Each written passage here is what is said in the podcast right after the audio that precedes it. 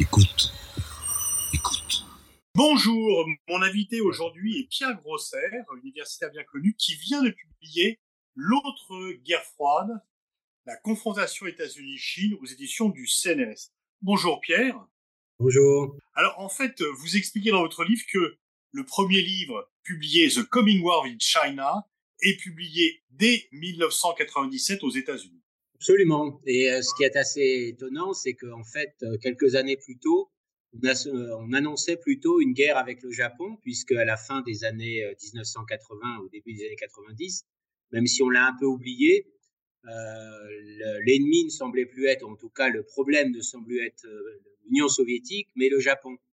Et donc, on annonçait une guerre possible avec le Japon. Et à partir du milieu des années 90, on a eu l'impression aux États-Unis dans certains milieux, il ne faut pas exagérer non plus euh, l'impact, que la puissance montante était, désormais la, Chine et une puissance euh, encore communiste, différente. Et donc, euh, le, les débats sur la puissance chinoise, en fait, étaient déjà très importants dans la deuxième moitié des années 90. Et on sait bien que quand Bush, euh, George W. Bush arrive au pouvoir, euh, en 2000, quand il est élu en 2000, il n'était pas tellement concentré sur ni la question du terrorisme, ni la question de l'Irak, mais il était concentré sur les pires compétiteurs, euh, c'est-à-dire sur la Chine et sur la Russie. Et pourtant, euh, toujours dans les années 90, Clinton parle d'un partenariat stratégique constructif entre la Chine et les États-Unis. Alors ça a mis un petit peu de temps parce qu'en fait, quand il, a, euh, il est élu en 1992 et qu'il bat le George Bush père, euh, il l'accuse d'avoir été beaucoup trop complaisant à l'égard de la Chine euh, euh, après Tiananmen. Pour aller très très vite, je vais parler de, de Tiananmen. Et à ce moment-là aussi, au Congrès, on commence à parler beaucoup plus de droits de l'homme en Chine et à conditionner la, le commerce avec la, avec la Chine au respect des droits de l'homme, en tout cas sur la question de, de, du Tibet notamment, et évidemment la reconnaissance de ce qui s'était passé euh, à, Tiananmen. Et en fait, c'est progressivement, dans la deuxième moitié des années 90, euh, que euh, Clinton abandonne finalement la question des droits de l'homme, en tout cas la met un peu sous le, sous le tapis pour aller très vite.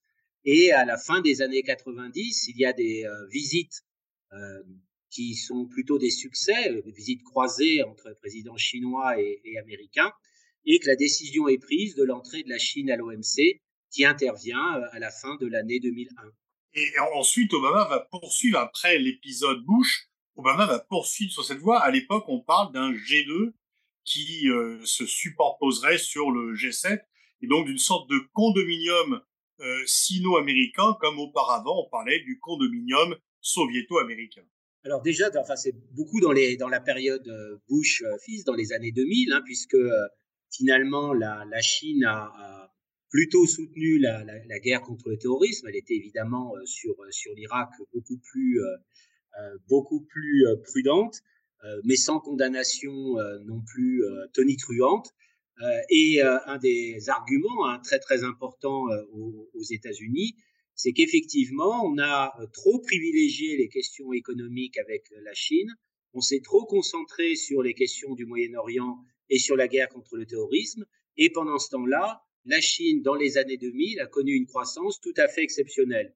Et finalement, euh, ce qui a été évoqué il y a un instant, euh, c'est-à-dire euh, Obama, c'est la crise de 2008 et donc la prise de conscience par la Chine que finalement il y a un déclin américain beaucoup plus rapide qu'il ne le pensait, avec à la fois les difficultés dans la guerre contre le terrorisme, la guerre en Irak, et puis la crise économique. Et donc, euh, euh l'impression que l'on avait à la fin des années 2000, c'est que c'était plutôt euh, les États-Unis qui étaient demandeurs, notamment par exemple, c'était quelque chose qui était assez connu, avec les bons du Trésor américain, une partie de la dette américaine qui était possédée par, par la Chine. Et donc, on avait l'impression que pour relancer l'économie avec la crise de 2008, les États-Unis, et notamment Obama, et les grandes entreprises était demandeur à l'égard de la Chine, tout en espérant toujours que la Chine, avec la croissance économique qu'elle connaissait, avec les transformations majeures qu'elle connaissait, se socialiserait.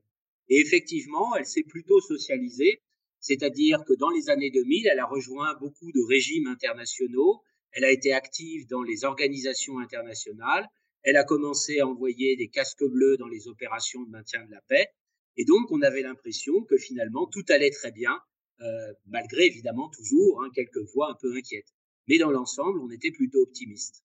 Alors, en même temps, euh, lorsque Obama parle de pivot asiatique, vous écrivez dans votre livre que les Chinois le voient un peu comme un moyen de préparer l'opinion américaine à euh, une guerre ou une confrontation contre la Chine. Le pivot asiatique est ressenti de façon négative par Pékin.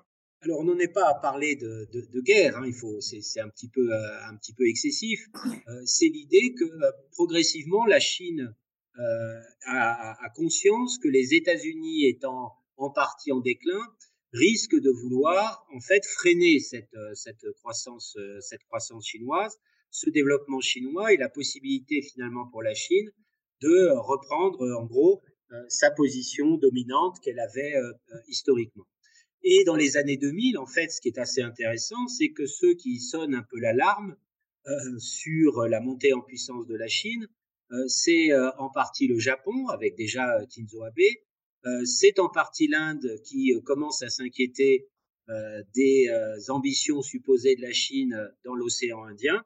Et donc, les Américains, qui avaient l'impression d'avoir en partie abandonné l'Asie parce qu'ils s'étaient, comme je l'ai dit tout à l'heure, beaucoup concentrés sur le Grand Moyen-Orient, en gros de l'Irak à l'Afghanistan, se disent que finalement, le vrai défi est en Asie faut faire attention euh, sur le, pivot d'Obama, d'abord que ça n'a pas eu des conséquences militaires très importantes. Il y a peu de troupes supplémentaires qui sont parties vers, euh, vers l'Asie.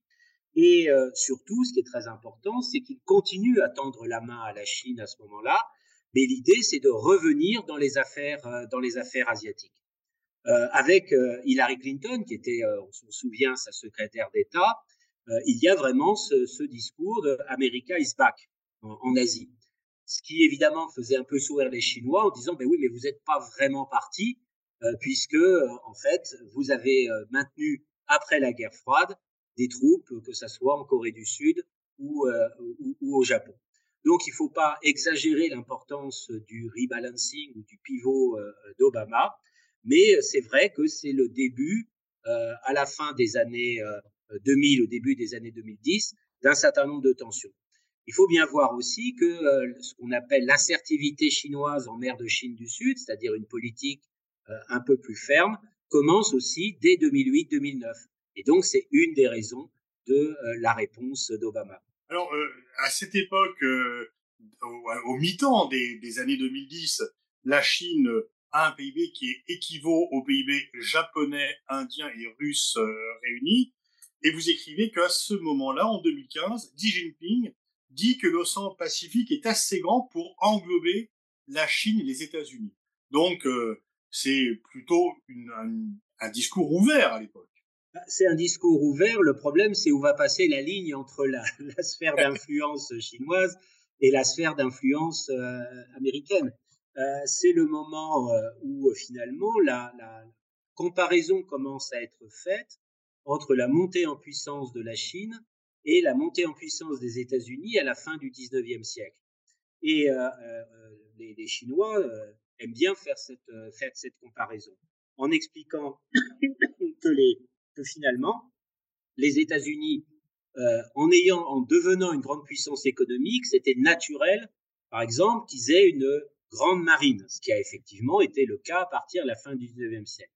En même temps, euh, ils se sont, entre guillemets, réservés euh, disons pour aller vite, les Caraïbes, euh, voire une partie de l'Amérique euh, latine. Et donc, ça serait normal, là aussi, hein, en comparaison avec ce que les États-Unis ont fait, que la Chine soit la puissance dominante dans, au minimum dans la mer de Chine du Sud et d'une façon générale en, Asie. Et donc, c'est évidemment cette idée qui a inquiété les États-Unis, c'est-à-dire au pire, évidemment d'être expulsé d'Asie, enfin ça c'est, euh, c'est quand même un horizon assez large, mais en tout cas de ne plus avoir une, euh, une Asie euh, liée aux États-Unis et d'avoir une Asie trop dominée par la Chine. Alors, c'est aussi à cette époque que finalement l'horizon majeur de la menace passe, pour faire court, du terrorisme à la Chine Alors, c'est vraiment une, transformation majeure hein, que, l'on a, puisque pendant plusieurs années dans les doctrines stratégiques américaines, on réfléchissait aux États faillis, au terrorisme, à la criminalité organisée, enfin en gros depuis le début des années 2000. Et d'ailleurs, une grande partie des stratégies de l'Union européenne était relativement, relativement proche. Et l'autre thématique, c'était ce qu'on appelait, pour aller vite, les rock states, qui non seulement violaient les droits de l'homme de façon massive, mais aussi pratiquaient la prolifération nucléaire. Et à la limite, c'était l'Iran, c'était la Corée du Nord qui étaient, qui étaient les inquiétudes. Et la grande transformation à partir du milieu des années 2000, 2010, pardon, c'est la thématique de la rivalité entre grandes puissances. C'est un, une expression qui est montée au, Pentagone d'abord, que qu'Obama n'aimait pas beaucoup. Hein, Obama disait à Poutine en 2014, je caricature un peu, euh, bah, tu es un homme du 19e, tu agis comme au 19e, au 20e siècle, nous sommes au 21e siècle, le, jeu des grandes puissances, c'est euh, terminé. Hein, on ne fonctionne plus de cette manière-là. Or, dans la deuxième moitié des, années 2010, on est de plus en plus persuadé, notamment évidemment à l'époque de Trump, que les nouvelles règles du jeu, ce sont les rivalités entre grandes puissances et euh, même qu'il peut y avoir de nouveau des guerres entre grandes puissances. Or, depuis la fin de la guerre froide, on avait l'impression que ce type de rivalité, que ce type de guerre n'existait plus. Et ça, ça a évidemment changé complètement les doctrines stratégiques et les visions du monde, pas seulement aux États-Unis, euh, par exemple, mais aussi en Europe, bien entendu. Vous écrivez que la guerre froide a pris fin, en fait, avant en Asie qu'en Europe. Vous datez la fin de la guerre froide en Asie dès les années 70 et il semble qu'elle revienne en ce moment. Alors, d'une certaine façon, elle a terminé effectivement euh, plus tôt, euh, puisque euh, normalement on explique que la guerre froide, c'est une rivalité idéologique entre les communistes et les non-communistes ou les anticommunistes.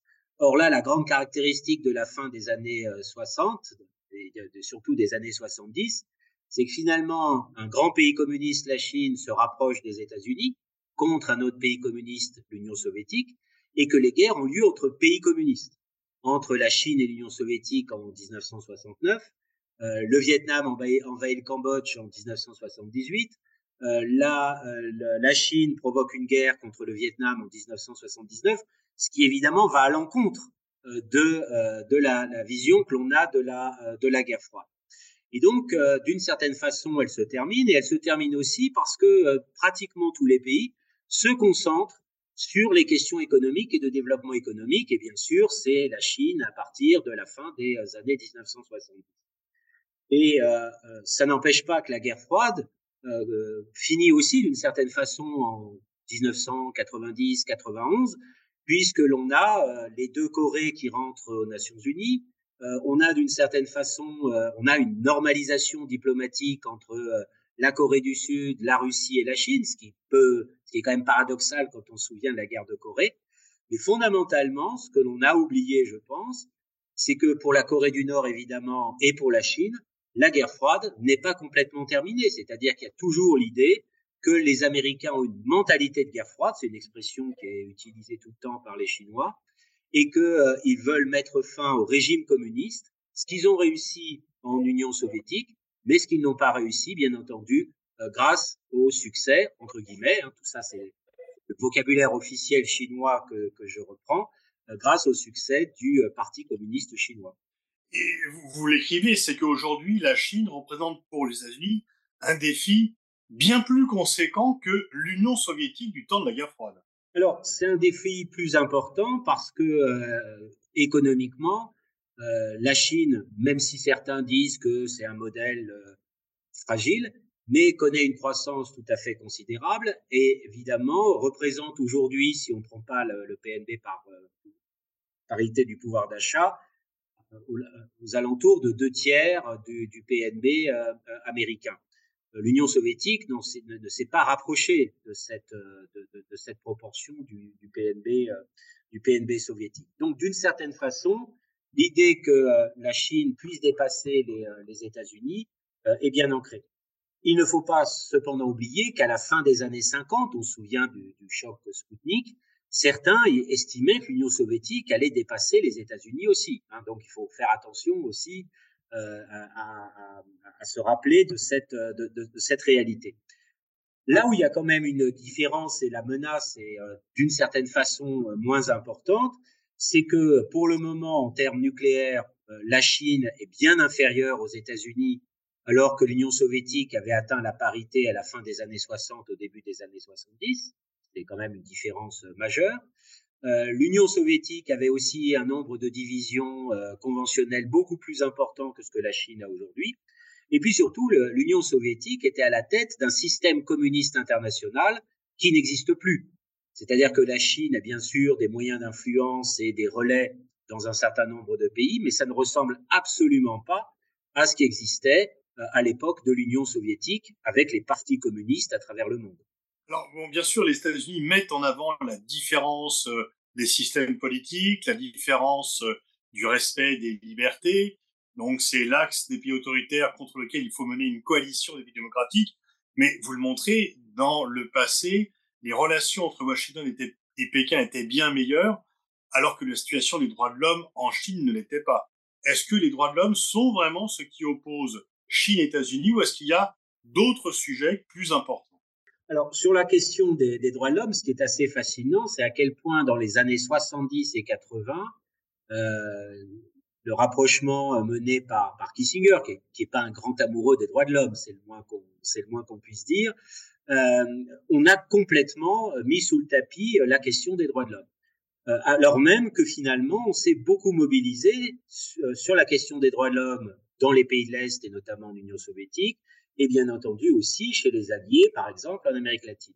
Et en fait, il faut attendre 87-88, notamment sur la question tibétaine, donc avant même Tiananmen, pour que euh, on s'intéresse à la question des, des droits de l'homme. Alors, pour ce qui est la, de la situation aujourd'hui, vous avez effectivement euh, un discours sur les droits de l'homme, mais qui n'est pas partagé partout. D'ailleurs, du côté des républicains, à l'époque de Trump, la question de Hong Kong, pour lui, c'était pas une question de, droits de l'homme. Euh, il s'y intéressait relativement peu. Donc, ça fait déjà un clivage. Quand on regarde la politique de Biden, ce qui est assez intéressant, c'est qu'il a fait donc deux sommets des démocraties et on ne sent pas un enthousiasme absolument considérable. Pourquoi? Parce que ben, les démocraties sont aussi en, en, partie en crise et que euh, on pourrait effectivement euh, faire euh, la liste de tous les pays invités et trouver un certain nombre de choses à redire.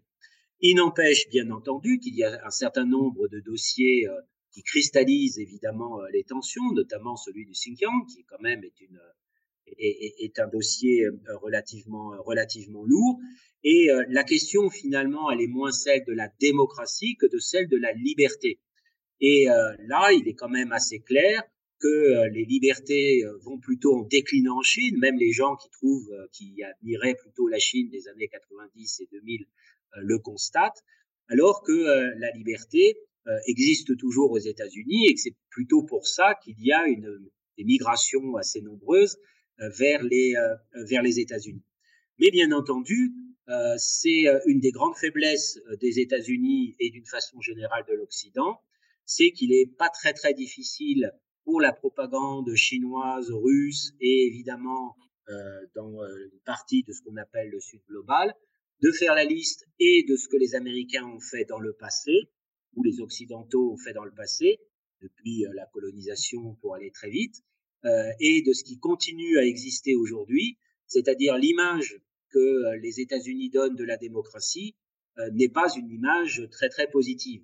Et on n'a pas l'impression que cette image va s'améliorer avec euh, la cristallisation, surtout sur les questions pour lesquelles les Américains semblaient plutôt être en avance, c'est-à-dire les questions des valeurs, par exemple, puisqu'on a aujourd'hui euh, un, un, une réaction très forte euh, dans un certain nombre d'États sur les questions euh, d'avortement, par exemple. La formule de Raymond Aron, euh, paix impossible, guerre improbable, qu'il appliquait aux relations entre l'Union soviétique et les États-Unis, vous paraît-elle applicable aux relations entre la Chine et les États-Unis? Alors, je, je pense qu'on est, euh, c'est une grande différence avec la, la, la, guerre froide, euh, c'est que la, la, paix est un peu moins euh, impossible et la guerre un peu moins improbable. Pourquoi un peu moins impossible Parce qu'il y a une interdépendance économique qui n'existait absolument pas avec l'Union soviétique. Même si l'Union soviétique est morte finalement de sa dépendance aux capitaux étrangers, aux technologies étrangères. Donc, il y a une interdépendance économique forte et donc des groupes de pression beaucoup plus nombreux qu'à l'époque de la guerre froide qui veulent continuer à faire du, commerce. Et donc, ça rend la paix un peu plus possible, d'une certaine façon, même si on voit que et les Américains euh, et les euh, Chinois utilisent l'interdépendance comme une arme hein, euh, d'arsenalisation, comme on dit maintenant, de l'interdépendance économique. Et d'un autre côté, on a l'impression que la guerre est un peu moins improbable parce qu'il peut y avoir des tensions plus importantes sur un certain nombre de lieux liés aux, aux, alliés des États-Unis. C'est-à-dire que les questions territoriales, finalement, pour les alliés des États-Unis, n'étaient pas si importantes. Je veux dire, les Japonais n'essayaient pas de, récupérer les, les îles Kouril, et euh, les soviétiques n'avaient pas de revendications territoriales euh, sur la plupart des alliés américains. Or là, la question de Taïwan, euh, la question aussi des îles Senkaku Yaoyu avec le Japon, par exemple, voire d'autres revendications en mer de Chine du Sud, sont évidemment, et bien sûr avec l'Inde aussi, hein, les tensions avec l'Inde, sont des sujets de préoccupation qui existaient beaucoup moins avec l'Union soviétique. Alors dans ce paysage, on voit que régulièrement les États-Unis euh, demandent aux alliés européens de les rejoindre dans cette coalition des pays démocratiques, que le sujet est mis sur la table de l'OTAN, que désormais on parle de la Chine lors des sommets de l'OTAN. Il va en être probablement de même à Vilnius sur le prochain sommet. La guerre en Ukraine n'est pas venue créer cela, mais l'a renforcé. Quelles peuvent être les marges de manœuvre de la France dans la relation euh, États-Unis-Chine? Quelles sont les cartes qu'elle peut jouer? Alors pour l'Union européenne et, pour la France, qui est, je pense qu'il faut toujours se souvenir euh, du traumatisme qui a été euh, Trump. Euh, C'est-à-dire que euh, quand Trump, euh, juste quand il est arrivé au pouvoir, il n'était pas foncièrement hostile à la Chine. Il faut attendre un an à peu près pour qu'il lance son opposition commerciale avec avec la Chine. Au départ, il a plutôt eu tendance à lui à lui tendre la main. Mais après, les, euh, les Européens ont l'impression d'avoir été abandonnés par les Américains et que euh, les Américains, finalement, sont euh, vraiment unilatéralistes et jouent leur propre carte. Et je pense que tout le monde a en tête que aujourd'hui, s'engager trop à côté des États-Unis, c'est évidemment le risque de suivre essentiellement leurs priorités, mais surtout peut-être un jour d'être lâché en, en, en race campagne. Euh, c'est évidemment une question qui se pose aussi pour l'Ukraine, euh, c'est-à-dire on sait très bien aujourd'hui qu'un certain nombre de républicains euh, ne veulent pas continuer à soutenir l'Ukraine. Donc évidemment pour 2014, ça pose quand même un certain nombre de questions. 2024, 2014, 2024, on, on, croise évidemment les doigts pour que la guerre soit terminée avant 2000, 2024. Mais on, on, on s'inquiète aussi euh, au Japon, euh, même à Taïwan, est-ce que réellement les Américains qui ont des problèmes internes, euh, qui sont là de la guerre, qui aujourd'hui n'ont plus les moyens qu'ils avaient à l'époque triomphante de la guerre froide, vont vraiment aider le Japon ou Taïwan s'il y avait des tensions très très fortes avec avec la Chine. Et donc nous on veut évidemment, on voit bien notre dépendance économique euh, à l'égard de la Chine, et on n'a pas une confiance absolue euh, dans les États-Unis, et on a l'impression aussi, comme au début de la guerre froide, de la, des années 80, que les Américains, à la Reagan finalement, euh, essayent finalement de tirer profit euh, de, des relations euh, avec l'Europe pour pouvoir la tourner contre, contre la Chine. C'est assez fascinant de voir que M. Blinken, le secrétaire d'État, avait fait sa thèse sur l'affaire du gazoduc sibérien au début des années 80, quand il y avait à peu près le même type de tension les Européens voulant commercer et avoir du gaz soviétique et les Américains faisant pression. Mais il faut bien faire attention que c'est pas les Américains qui nous obligent en Europe aussi à nous inquiéter de la Chine, c'est que tout le monde en Europe pratiquement et les pays asiatiques et un certain nombre de pays dans le monde voient bien que la Chine, quand elle devient trop forte et trop arrogante et trop sûre d'elle, pose un certain nombre de problèmes à la société internationale. Et donc, là aussi, finalement, on n'est pas non plus totalement mécontent que les États-Unis fassent un certain nombre de pressions sur la Chine. Merci euh, Pierre Grosser. Je renvoie donc à la lecture de votre livre euh, L'autre guerre froide, la confrontation États-Unis-Chine, qui vient tout juste de paraître aux éditions du CNRS et dont je recommande très vivement la lecture. C'est à la fois un livre d'histoire et de géopolitique. Merci beaucoup.